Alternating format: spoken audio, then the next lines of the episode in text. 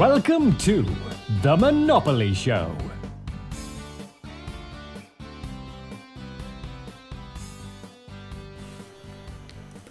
En este episodio vamos a hablar brevemente de la estructura de la Reserva Federal. Como muchos de ustedes saben, la Reserva Federal es el Banco Central de Estados Unidos. Es actualmente el banco central más poderoso del mundo debido a que tiene el monopolio de la emisión de dólares. Es la única institución capaz de crear dólares. Y el dólar, como saben, es la moneda de reserva del mundo, es la moneda eh, que si bien no, no está respaldada por oro ni por nada, es la moneda más usada en todo el mundo, es la moneda más poderosa del mundo. La mayoría de los bancos centrales guardan la mayor parte de sus reservas en oro. Entonces en este episodio vamos a hablar un poquito de la Reserva Federal, de su estructura y de un par de funciones que, que se suponía que debía cumplir y que cumple en la actualidad. No vamos a hablar de todo de la Reserva Federal porque sería un episodio muy complejo. Lo más seguro es que en el futuro hagamos más episodios de este tema para tratar muchas más cosas que no vamos a poder tratar aquí. Vamos a tratar de crear un episodio cortico, Tal vez nos excedamos de los 5 minutos, pero vamos a comenzar a dar una introducción para los que no conocen muy bien la Reserva Federal y cuáles se suponen que son sus funciones. Como muchos de ustedes saben, eh, de pronto conocen la historia de cómo fue fundada la Reserva Federal, de pronto han leído el libro de, de The Creator of Jekyll Island. Eh, Jekyll Island es, era un club, un club privado donde se reunían las personas más influyentes y poderosas del mundo. Era una propiedad perteneciente a JP Morgan, el, uno de los banqueros internacionales más poderosos e influyentes de la historia. Y allá fue donde básicamente se fundó la Reserva Federal. Es una historia muy, muy interesante, seguramente en otro episodio hablaremos más de ella. Básicamente 5 o 6 de las personas más ricas y poderosas del mundo tomaron un tren privado a escondidas y se fueron a reunir a, a esta mansión, a esta, a esta propiedad de JP Morgan para discutir la creación de un banco central en Estados Unidos. Antes de la Reserva Federal ya habían existido varios bancos centrales. Todos habían sido abolidos porque todos habían hecho lo mismo que han hecho los bancos centrales a lo largo de la historia, que es básicamente eh, imprimir dinero, causar inflación y robarle a la gente el poder adquisitivo de sus ahorros. Así que estos banqueros tuvieron que reunirse en secreto para discutir eh, cómo iban a crear un banco central, un nuevo banco central, cómo iban a presentárselo al Congreso y al público para que no creyeran que era un banco central como los anteriores. Eh, el primer banco de los Estados Unidos, el segundo banco de los Estados Unidos y estos, estos fueron los nombres de los bancos centrales anteriores, entonces querían presentarlo de una forma diferente. Hicieron un par de cosas, hicieron un par de cambios en la ley eh, y lo, más importante que hicieron fue el nombre. Para engañar al público lo llamaron Reserva Federal, Banco de la Reserva Federal es una completa mentira. Eh, primero que nada, no es un banco. Segundo, no tiene ninguna reserva, no tiene dinero. Lo único que hace es crear dinero, pero de por sí no tiene dinero porque no produce nada. Lo único que tiene la Reserva Federal es una imprenta. O en la actualidad simplemente se sienta en una pantalla en un computador y crea dinero electrónicamente. En la antigüedad si era una imprenta literalmente hablando. Hoy en día lo único que hace es crear dígitos en una pantalla y eso es dinero. Entonces no es un banco, no es una reserva y tampoco es federal. Eh, es una corporación privada perteneciente a los bancos miembros. Y estos bancos miembros a la vez son propiedad de algunas de las personas más ricas del mundo, de accionistas privados. Entonces vamos a comenzar hablando sobre las funciones principales de la Reserva Federal. Como vamos a ver aquí en este episodio, la Reserva Federal fue creada eh, para desempeñar diferentes funciones, pero con el paso del tiempo se fue alejando de esas, de esas funciones iniciales que se suponía debía cumplir. Y aquí vamos a hablar brevemente de esto. Entonces, la primera función que tenía la Reserva Federal en ese entonces era proporcionar una moneda uniforme y canjeable. Esta moneda que iba a proporcionar la Reserva Federal iba a ser respaldada en, en una proporción por oro eh, si bien no era 100% respaldada por oro en ese entonces, sí era alrededor de un 40% respaldada en oro, no como en la actualidad, donde la Reserva Federal básicamente puede imprimir dinero a su antojo sin tener ningún tipo de respaldo real. El único respaldo son los bonos del Tesoro de Estados Unidos y otro tipo de instrumentos de deuda.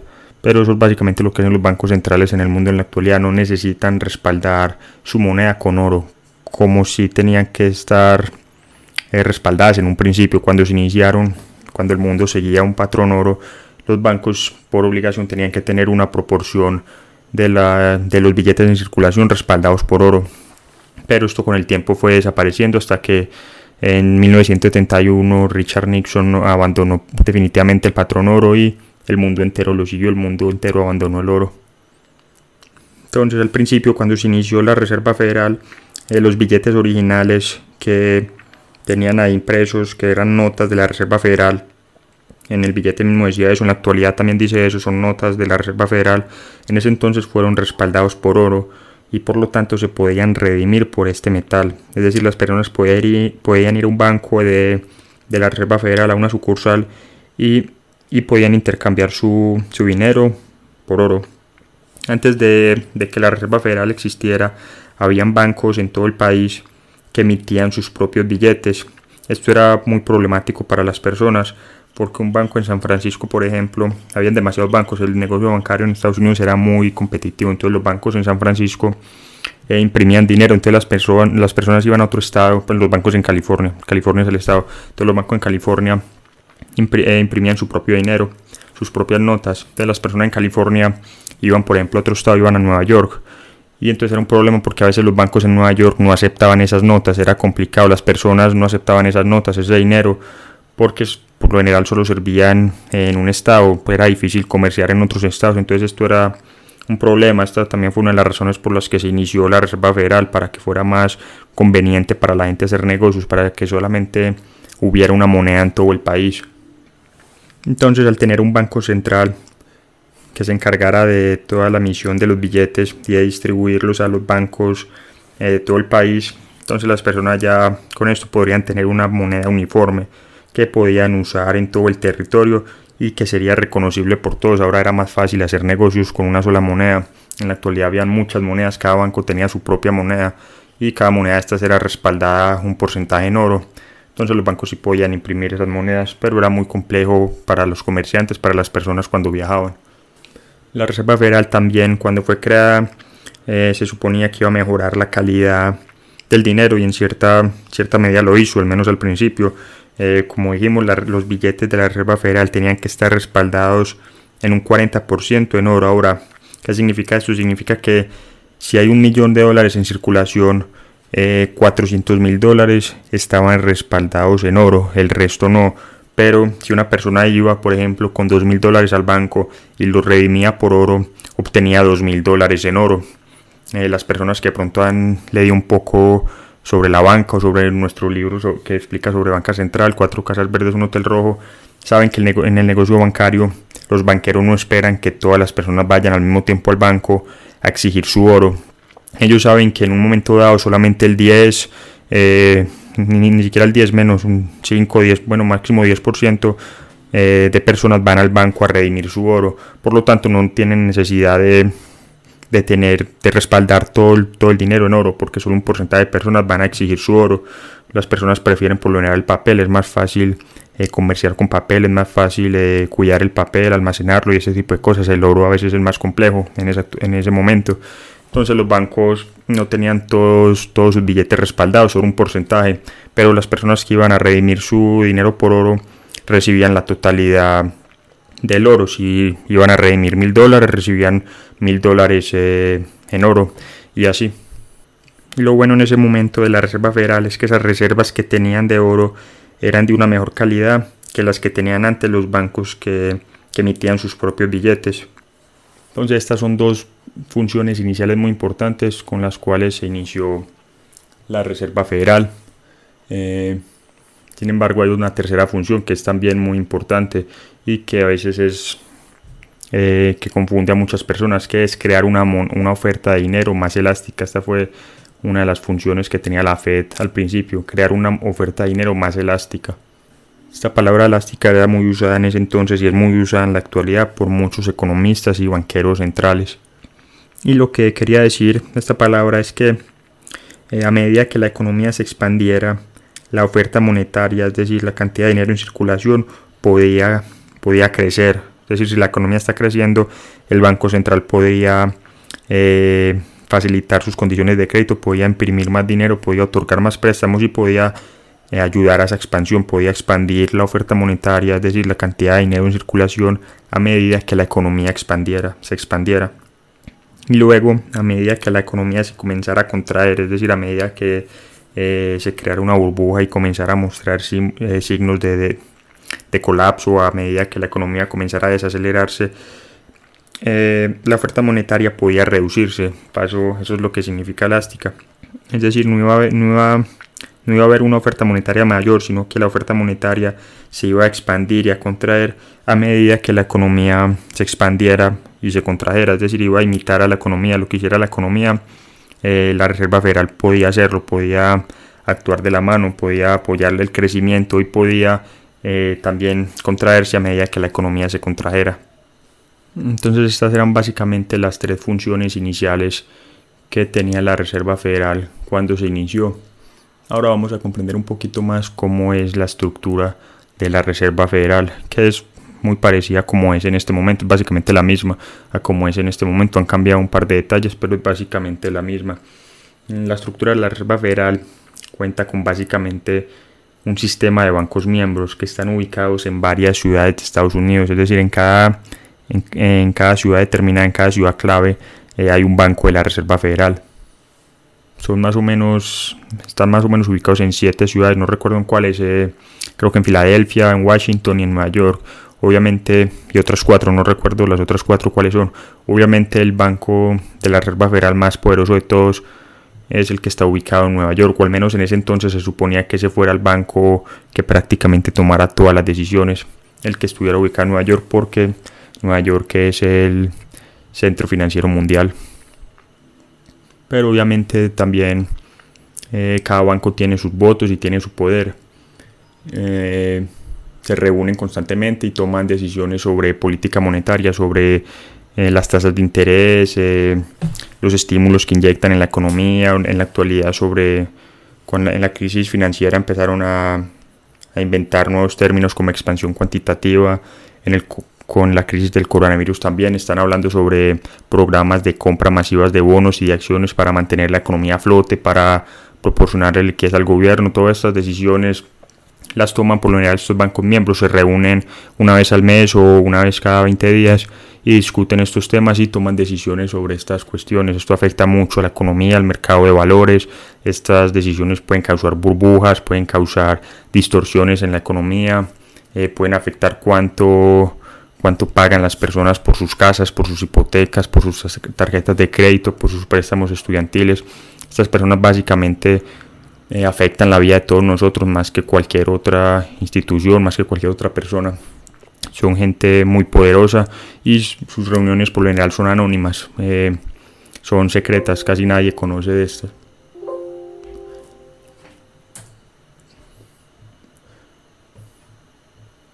Otra cosa muy importante de la Reserva Federal es que se suponía que iba a ser completamente independiente, que iba a ser completamente autónoma del gobierno, que a poder tomar sus decisiones económicas, monetarias, sin la intervención del Congreso, sin, sin ningún interés político en particular, sino por el bien de la economía en general. Como veremos en un segundo, la Reserva Federal hoy en día eh, prácticamente actúa de la mano en el gobierno, prácticamente es la impresora privada eh, del gobierno de los Estados Unidos, financia todos sus déficits y monetiza la deuda del tesoro para darle al Congreso dinero que puede usar para gastos sociales, guerra y todo ese tipo de cosas. La Reserva Federal hace eso hoy en día, eso lo vamos a ver en un segundo. Otra estructura importante de la Reserva Federal es, era que cada billete era redimible en oro, como ya dijimos, y representaba un pasivo para la Fed. Cada billete, cada nota de la Reserva Federal era básicamente una reclamación sobre el oro que se presumía tenía la Reserva Federal en sus bóvedas. Entonces, por lo tanto, era un pasivo para la Reserva Federal. Y en la actualidad, eh, como es independiente del gobierno, la, la Reserva Federal no pertenece al gobierno, no es una, no es como no es es federal solamente de nombre, realmente no es federal, es una empresa privada eh, que paga dividendos a sus accionistas. En la página de la Reserva Federal incluso hablan de esto, eh, se dice que pagan un 6% de dividendo garantizado a sus accionistas, que son las personas más poderosas del mundo, más ricas del mundo. Nadie sabe con exactitud quiénes son los accionistas que están detrás de la Reserva Federal, es decir, eh, los accionistas son los bancos miembros, JP Morgan Chase, Goldman Sachs y este tipo de bancos, eh, Bank of America, todos estos bancos, pero no, se sabe bien quiénes son sus verdaderos dueños. Hay muchas eh, sociedades limitadas, sociedades anónimas detrás de todo esto. Entonces es difícil llegar al fondo y saber quiénes son eh, los verdaderos dueños. Probablemente son las mismas personas que acudieron a la reunión en Jekyll Island hace más de 100 años. La misma familia, son familias que, que han existido por 100, 200 años, son prácticamente dinastías, los Rockefeller, los Rothschild, los Morgan, eh, los Warburg, eh, son familias no solo estadounidenses, sino europeas. hay varios extranjeros detrás de la Reserva Federal. Pero bueno, así, era, es la estructura la FED, así así se conformó eh, cuando, cuando la FED nació en 1913. Y ahora vamos a ver cómo funciona más o menos la Fed en la actualidad. Obviamente la Reserva Federal es mucho más compleja de lo que vamos a hablar aquí brevemente, pero es para que se hagan básicamente a la idea. La Fed hoy en día, si vemos cómo está actuando en la actualidad, especialmente en los momentos de crisis, nos damos cuenta de que no actúa según el acto original. Eh, lo más obvio y lo más lo que está a la vista es que ya la Reserva Federal no tiene nada de oro es decir, si tiene oro, la Reserva Federal sí, acumula oro como, como los demás bancos centrales del mundo, pero eh, su oro no, no se usa como reserva de los billetes que imprime. Es decir, las personas no pueden ir a un banco como en la actualidad y cambiar sus billetes por oro. Ya eso no es redimible. Ya la Reserva Federal imprime dinero a su antojo. Eso es lo más lógico, pero comencemos a ver paso por paso cómo actúa la Reserva Federal en la actualidad. Lo primero y lo más importante es que no actúa independiente del gobierno. Si bien en los papeles la Reserva Federal no tiene obligación de, eh, de hacer lo que el gobierno le diga, hoy en día actúa casi que de la mano del gobierno. Si el gobierno quiere endeudarse más, la Reserva Federal eh, los complace. Si el gobierno quiere más dinero, la Reserva Federal se lo presta. Eh, hoy no existe casi esa independencia de la Reserva Federal. le, toca, le toca prácticamente seguir los caprichos del presidente de turno. Mm, desafortunadamente la Reserva Federal eh, se ha convertido nada más que en un motor de inflación y monetización de deuda. La Reserva Federal en este momento está actuando, es como una mano más del gobierno. Está haciendo exactamente lo que la ley original le prohibía que hiciera, que era monetizar la deuda. Que monetizar la deuda es que el gobierno, el tesoro le, le vende un cheque a la Fed y la Fed crea dinero de la nada para comprar ese cheque Ahora, eh, cuando se termina ese proceso, el gobierno se endeuda más, es decir, los contribuyentes se endeudan más y el gobierno puede actuar tan irresponsablemente como quiera. Ese proceso eh, causa mucha inflación y distorsiona mucho la economía, eso baja las tasas de interés y eso tiene muchos efectos para el resto de las empresas y las personas. Entonces está actuando de una manera muy irresponsable. Gracias a la Reserva Federal, el gobierno ha podido financiar sus enormes déficits. Si la Reserva Federal no monetizara toda su deuda, el gobierno federal no estaría en la capacidad de gastar mucho más de lo que recaudan impuestos. Y como ya lo dijimos, la Fed hoy en día prácticamente es la mayor acreedora del gobierno de los Estados Unidos, monetiza toda su deuda y causa inflación. La inflación en Estados Unidos es altísima. Ahora la inflación al contrario de lo que nos dicen los banqueros centrales y los economistas hoy en día, no se mide por el IPC, por el aumento de los precios. El IPC es solo un efecto de la inflación. La inflación, por su definición, si, ustedes cogen un diccionario viejo, un diccionario de 1930 o de los 50 o de los 60, se define como una, como una expansión en la oferta monetaria o en el crédito. Y deflación es una contracción de la oferta monetaria y del crédito. No dice nada de los precios, el aumento de los precios es decir, los precios no se pueden inflar, los, los precios no se pueden expandir ni contraer, los precios simplemente suben y van. El aumento de los precios es simplemente un efecto de la inflación, un efecto de la, de la expansión de la oferta monetaria. Entonces muchas personas hoy en día creen que Estados Unidos no tiene inflación, porque el IPC en Estados Unidos ha estado entre el 2 y 3%, entonces creen que la inflación está controlada. Pero esto no es así, simplemente no saben, eh, no tienen la definición exacta de la inflación que es una expansión de la oferta monetaria y eso es lo único que ha hecho la Fed en, la, en el último tiempo, lo único que ha hecho es imprimir dinero y expandir aún más la oferta monetaria. Esto es lo que ha causado la Reserva Federal por no actuar según el acta original. El acta original le prohibía monetizar la deuda y eso es lo que está haciendo hoy en día y lo que lleva haciendo eh, a pasos agigantados desde el 2008, desde la crisis. Entonces, para cerrar, vamos a ver la lección de este episodio, que es eh, la definición de la Reserva Federal, de un banco central, que vamos a profundizar luego, y es que un banco central, en especial la Fed, es una corporación privada que le permite a los políticos prometer algo a cambio de nada, gracias a que puede monetizar la deuda y darle al, al gobierno dinero sin necesidad de tener que aumentar los impuestos. Los políticos aman la Reserva Federal, les permite prometer cosas que no tienen, les permite jugar a ser Santa Claus. Eh, simplemente le venden un bono al gobierno, a la Reserva Federal, la Reserva Federal les da dinero y ellos pueden comprar el voto de la gente gastando ese dinero en programas sociales y ese tipo de cosas. Entonces esta es la lección, en futuros episodios nos vamos a adentrar más en, en la Reserva Federal, en su historia, en cómo se ha desempeñado en las crisis, prácticamente ha sido ha sido la arquitecta de las últimas crisis, de la crisis de la burbuja.com, de la crisis del 2008 y de la crisis que, de la burbuja que explotó hace poco en el 2020. En el futuro vamos a hablar de todos estos temas.